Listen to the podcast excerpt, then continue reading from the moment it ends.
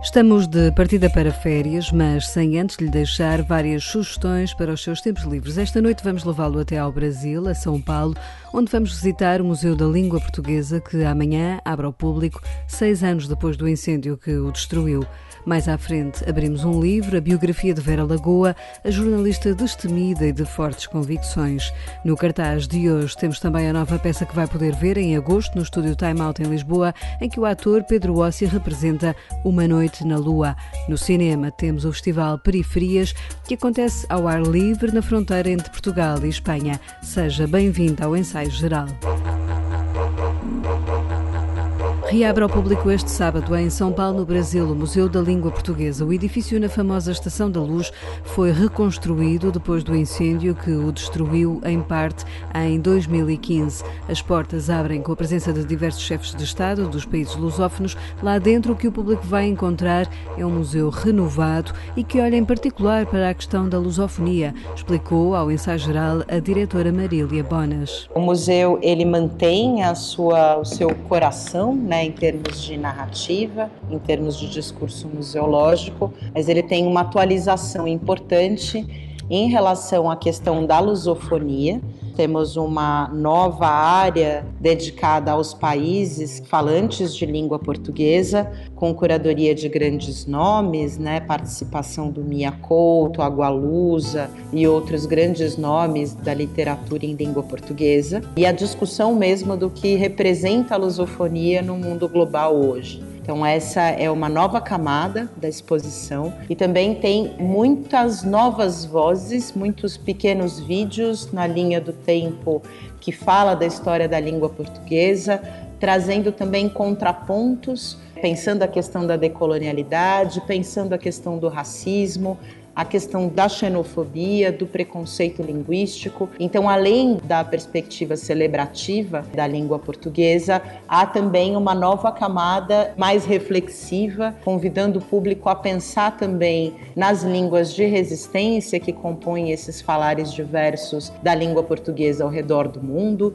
as línguas indígenas, as línguas africanas e a influência delas não só nos países colonizados de língua portuguesa, mas também como influencia Portugal mesmo e como que essa troca se dá hoje com suas tensões e suas riquezas. No museu são também mostrados os diferentes sotaques de português que existem no Brasil e diz a diretora é sublinhada a questão antirracista. A atualização de alguns algumas experiências expográficas pensando na questão mesmo antirracista. Abrir um museu no Brasil durante a pandemia é um grande desafio. Abrir um museu no Brasil depois do Black Lives Matter também é uma questão importante em termos de posicionamento e o Museu da Língua Portuguesa reabre muito conectado com o seu tempo. Instalado na cidade com o maior número de falantes de português do mundo, o Museu da Língua Portuguesa aposta em experiências interativas e conteúdos imersivos e audiovisuais.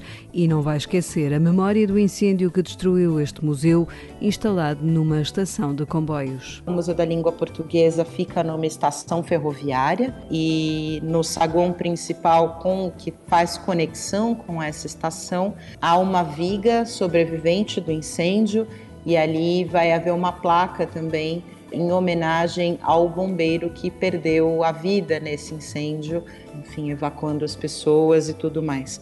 Além disso, nós vamos ter também uma exposição virtual sobre a história da Estação da Luz, onde nós estamos.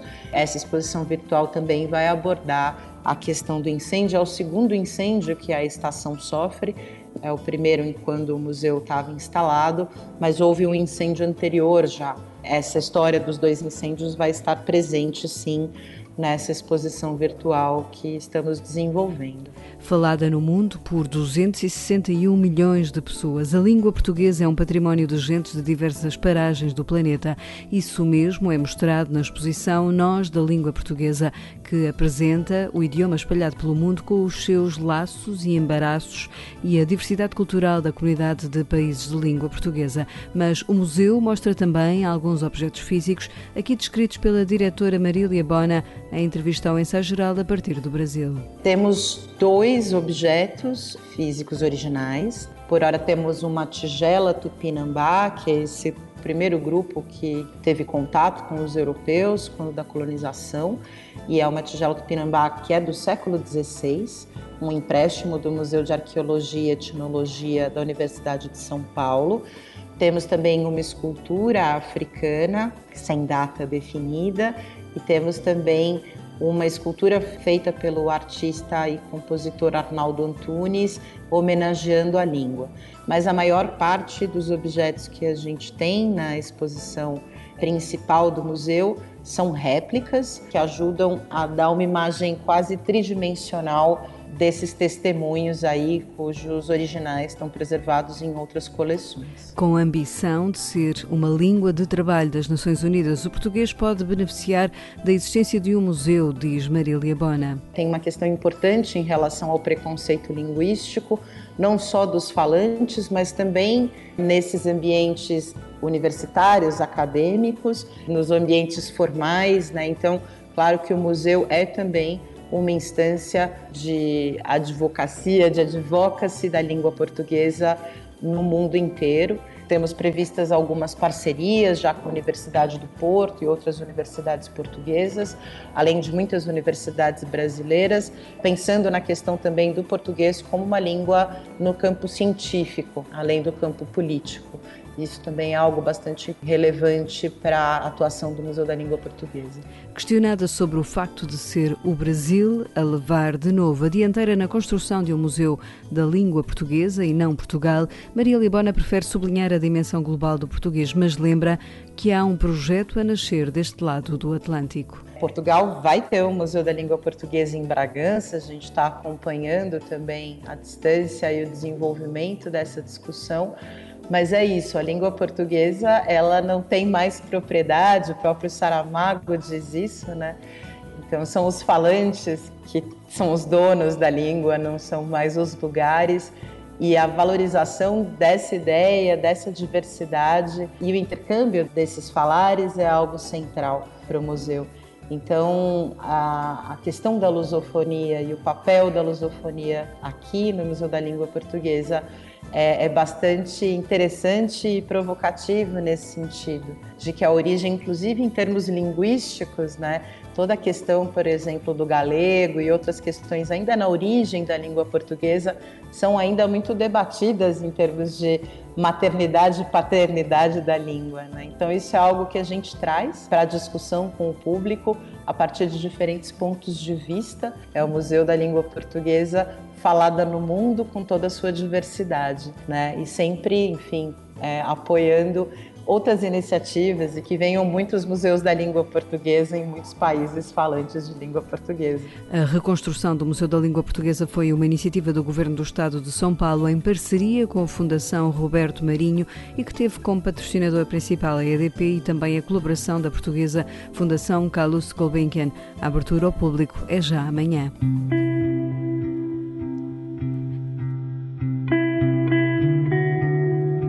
É um retrato de uma das mulheres que marcou a história do jornalismo em Portugal. Vera Lagoa, Um Diabo de Saias, é a mais recente biografia chegada às livrarias que poderá levar para as suas férias. Editada pela Oficina do Livro, esta obra marca os 25 anos sobre a morte de Maria Armanda Pires Falcão, mais conhecida pelo pseudónimo Vera Lagoa, uma mulher destemida, de fortes convicções, autora da coluna Bisbilhotices do Diário Popular, dirigida então por Francisco Pinto Balsemão. Maria João da Câmara assina esta biografia que resolveu escrever quando se deparou com esta personalidade. Era uma mulher que não passava despercebida onde quer que, estivesse e em, em qualquer circunstância da sua vida. Despertava paixões, mas também ódios. E lembro-me de ouvir falar na Vera Lagoa, porque, exatamente porque ela não passava despercebida, principalmente na fase do pré. E quando estava a fazer uma investigação para um, um outro livro, deparei-me com a Vera Lagoa das Bisbilhotices, ou do Diário Popular. Ela tinha essa coluna que se chamava Bisbilhotices. E pensei assim, mas afinal quem é que era ela? Quem, é que era esta mulher que foi tão falada no, no, no pós-25 de Abril, mas está aqui a escrever? Eu não, não fazia ideia, não, não conhecia o percurso anterior e, portanto, tive essa curiosidade e foi isso que me levou a, a escrever. O livro percorre toda a vida de Vera Lagoa, do seu nascimento à sua morte, pelo meio os amores, o filho, os amigos como Natália Correia, Amália Rodrigues, Mário Cesarini, Stão Monteiro, entre outros. É uma vida com três nascimentos, como a própria dizia, e que ajudaram Maria João da Câmara a dividir o livro em capítulos. Eu baseei-me numa, numa frase dela em que ela diz que nasceu três vezes. A primeira quando veio ao mundo, a segunda quando Casou com o José Manuel Tengarrinha porque ele mostrou-lhe um mundo que até então ela desconhecia, o que tinha aflorado muito, muito superficialmente, que era um mundo, no fundo, cultural, um mundo de, de, também de clandestinidade e de luta política. E nasceu a terceira vez quando surgiu a, a oportunidade e quando se transformou em Vera Lagoa. E eu aproveitei, no fundo, esta frase dela para dividir os, o livro em três, em, precisamente nessas em três partes, que não coincidem exatamente com aquilo que ela diz, mas achei a ideia tão interessante que aproveitei, no fundo, porque o primeiro nascimento vai desde que ela eh, chegou ao mundo, a primeira parte, até 1966, que é o ano em que ela se transforma em Vera Lagoa, ou, um, no fundo, não é, não é transformação pessoal, não, ela não, não, não se transformou, não, não, não tinha uma dupla personalidade, mas quando adotou o nome de Vera Lagoa. Depois o segundo, o segundo, o segundo nascimento é exatamente quando ela começa a escrever, em 1974, ou seja, até ao 25 de Abril, e depois é todo o percurso dela, do 25 de Abril até à, à sua morte. A historiadora Maria João da Câmara desenvolveu uma investigação recorrendo a várias fontes históricas, entre elas o arquivo pessoal de Vera Lagoa e testemunhos de amigos e familiares. No livro, explica-nos a biógrafa, Vera Lagoa não era uma defensora do feminismo feminismo, mas procurava a beleza em tudo. Na escrita, a jornalista era implacável e surpreendeu a historiadora. Surpreenderam-me as crónicas eh, anteriores ao 25 de Abril em que ela, eh, em que ela brinca, entre aspas, eh, ironiza permanentemente com ministros, com, com as pessoas do poder. E depois, a seguir ao 25 de Abril, surpreendeu-me precisamente o destemor dela. As crónicas que ela, que, ela escrevia, que ela escreveu a seguir ao 25 de Abril são implacáveis, são implacáveis. Mas afinal, como surgiu o pseudónimo Vera Lagoa? A sua autoria tem dois responsáveis. Ela vai ter com o Dr. Francisco Pinto Balsemão ao Diário Popular para lhe mostrar os primeiros textos que escreveu. Ele achou que, que tinha potencial e, portanto, pediu-lhe só para ela arranjar um pseudónimo. E ela, o primeiro nome, Vera, relaciona-se com verdade e, portanto, ela queria escrever sobre uh, crónicas verdadeiras e depois não sabia que apelido é que havia de, de, de, usar. E há um dia em que está, com, está a jantar com, com o Luís uh, Stal Monteiro e pede-lhe ajuda. E ele diz assim: Precisas de um, de um, de um apelido? Então, que vinho é que estamos a beber? Vinho Lagoa, é isso mesmo. E, fica, e ela fica com o apelido do vinho que estavam a beber nesse jantar. Vera Lagoa, Um Diabo de Saias é um livro com a chancela da Oficina do Livro. Foi representada no Brasil por dois grandes atores como Gregório Duvivier e Marco Nanini. Chega agora a Portugal a peça Uma Noite na Lua. Vai estar em cena durante o mês de agosto, de 3 a 31, no estúdio Time Out em Lisboa. E quem irá dar corpo a este monólogo é uma cara bem conhecida do cinema e da televisão, o ator Pedro Ossi. Com texto do brasileiro João Falcão, a peça tem encenação de António Terra e teve a revisão de texto do escritor José Eduardo Agualusa. Uma Noite na Lua conta a história de um escritor, explica-nos o ator Pedro Ossi. Fala de um homem solitário, um homem que perdeu o seu grande amor, um escritor que nunca escreveu, que nunca conseguiu concluir nada e que numa festa aborda um ator muito conhecido, um ator de muito sucesso e diz que tem a peça que esse ator precisa, não é? E chega à casa nessa noite e, e, decide escrever essa peça, porque ele não tem peça nenhuma, não é? Então ele vai passar essa noite a escrever essa peça enquanto revive, não é? E, e, e está ali a, a, debater com o, o fantasma da ex-mulher que o abandonou, que é a Bernice. É também a possibilidade de percebermos, não é? Aquilo que nós tantas vezes pensamos e, e, e não comunicamos, não é? Portanto, isto acaba por ter aqui uma vertente que tem a ver com a saúde mental, é? os pensamentos, os pensamentos incessantes. E quem for ver a peça vai ter acesso a esses pensamentos, não é? Porque ele vocaliza e verbaliza todos esses pensamentos enquanto está a tentar escrever essa peça. É um, é um, grande desafio, mas que tem sido incrível, não é? Voltar a este processo de, de teatro que já faz algum tempo que eu não faço teatro. Esta peça marca o regresso aos palcos de Pedro Ossi, que nos últimos anos tem dedicado mais ao cinema e à televisão, mas é também a sua estreia no monólogo e isso tem sido desafiante. Esta peça tem-me tirado algumas horas de sono, não é? Por ser um monólogo, por, por estar sozinho, por ser eu a conduzir a peça. Eu lembro-me de ter lido uma entrevista uh, com o Gregório Duvivier, não é? que fez uma encenação da peça também, e ele dizia que a memorização de tudo isto tornou-se um pesadelo quase para ele, não é? Porque são 30 e poucas páginas, feito num ritmo em determinados momentos alucinante, mas ao mesmo tempo eu estava à procura de um, de um, de um desafio, vindo de uma pandemia, vindo de, de, deste isolamento, não é, que fomos todos expostos. Eu tive tempo de pensar, não é, qual era a direção que eu queria que eu queria dar à minha carreira Obviamente eu irei continuar a fazer cinema e televisão e tudo mais, mas, uh, mas é um grande desafio, mas eu acho que é um desafio que, que eu acredito ser capaz de, não é, de contornar e, e está a ser bom, mas não deixa de ser assustador. Eu acho que quando nós temos uma contracena, de certa forma, não é, existe ali uma certa rede, termos um outro ator uh, a contracenar connosco. Uh, este não é o caso, sou eu, em, em palco, as pessoas vão estar sentadas em, em forma de U. Uh, há aqui uma série de desafios, sendo que a memorização também é um, é um deles. Mas ao mesmo tempo está-me a dar um, um, gozo tremendo, porque eu acho que nós crescemos com estes, estes desafios. Pedro Ossi garante que serão acauteladas todas as exigências da Direção-Geral de Saúde. Uma Noite na Lua vai estar em cena de 3 a 31 de agosto no estúdio Time Out, em Lisboa, de terça a sexta-feira.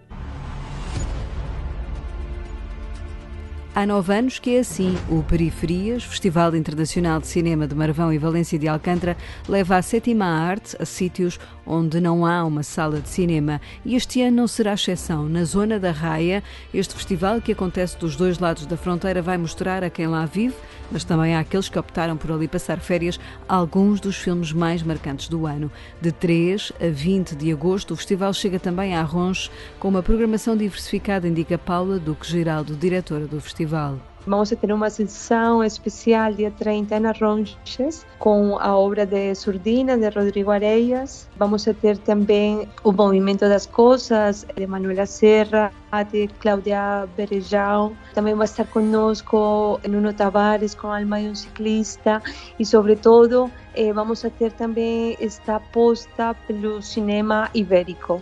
Portanto, vamos a ter también obras españolas con grande destaque, como la obra de Noa Rodríguez, eh, de Destello Bravío, y Nuria Jiménez con Maimet Cambretze. Vamos ter momentos muito especiais pelas aldeias. A programação está na nossa web, periferias.com. E só dizer que estaremos em lugares emblemáticos da fronteira, como a Cidade Romana da Maia, Estação de Comboios de Beirá, o Castelo de Marvão. Um palco muito especial que tem lá em Espanha, cadeiras em Portugal. Um lugar, um momento muito especial, onde se encontram os dois países eh, em torno ao cinema. O Periferias acontece ao ar livre, em 10 aldeias e algumas sessões em auditórios entre Portugal e Espanha, de 3 a 20 de agosto. No ensaio geral, escutamos agora Guilherme de Oliveira Martins, o nosso colaborador do Centro Nacional de Cultura, que nos deixa as suas sugestões e o seu olhar sobre o Museu da Língua Portuguesa. O Museu da Língua Portuguesa de São Paulo é finalmente reinaugurado a 31 de julho reconstruído após o incêndio que o atingiu em dezembro de 2015. Situado na histórica Estação da Luz, o museu celebra a língua como elemento fundador de uma cultura plural.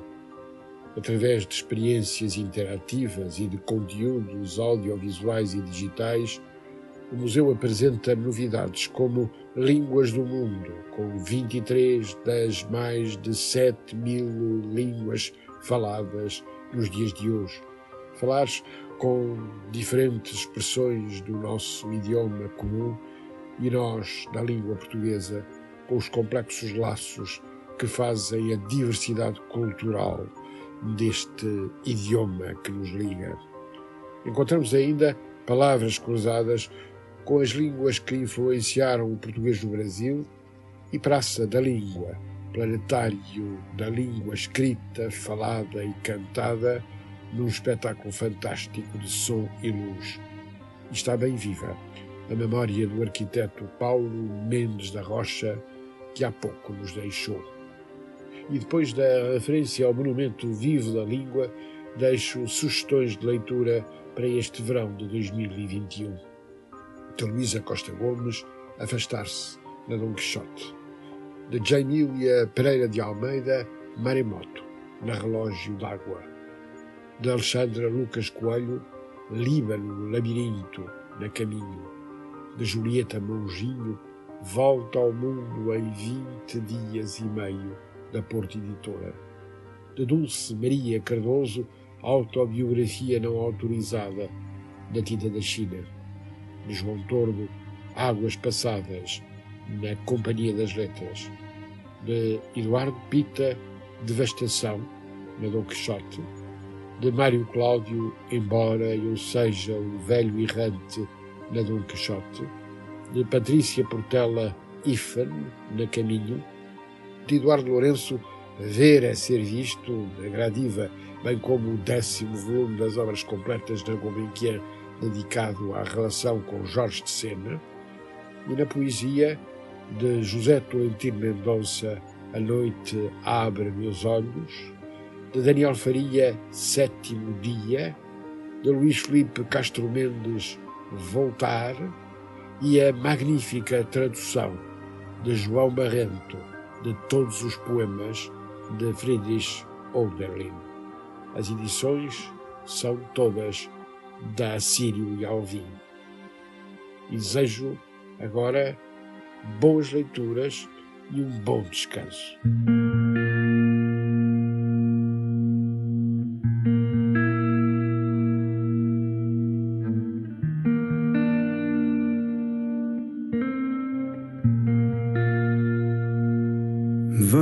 abraçar num abraço profundo, porque nele cabe o um mundo em ti.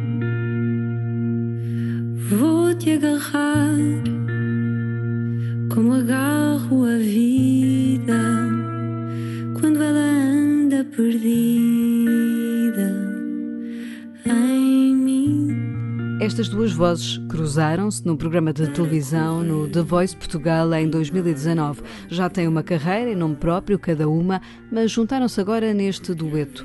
Desconversa é o novo single de Francisco Sequeira e Rita Sanches. Francisco não tem qualquer formação musical, apenas um gosto musical característico e uma queda para aprender a tocar e a cantar sozinho. Já Rita, que se consagrou como vencedora do programa The Voice, gosta de compor e escrever as suas letras. Foi durante a pandemia que Francisco Sequeira escreveu Desconversa, o tema para o qual não hesitou em convidar Rita Sanches para participar. É com o resultado disso que fechamos o ensaio geral que teve sonorização de Paulo Teixeira. Vamos de férias, regressamos em setembro, sempre com sugestões culturais para si. Até lá, cuide de si e dos seus e aproveite porque a cultura não tira férias.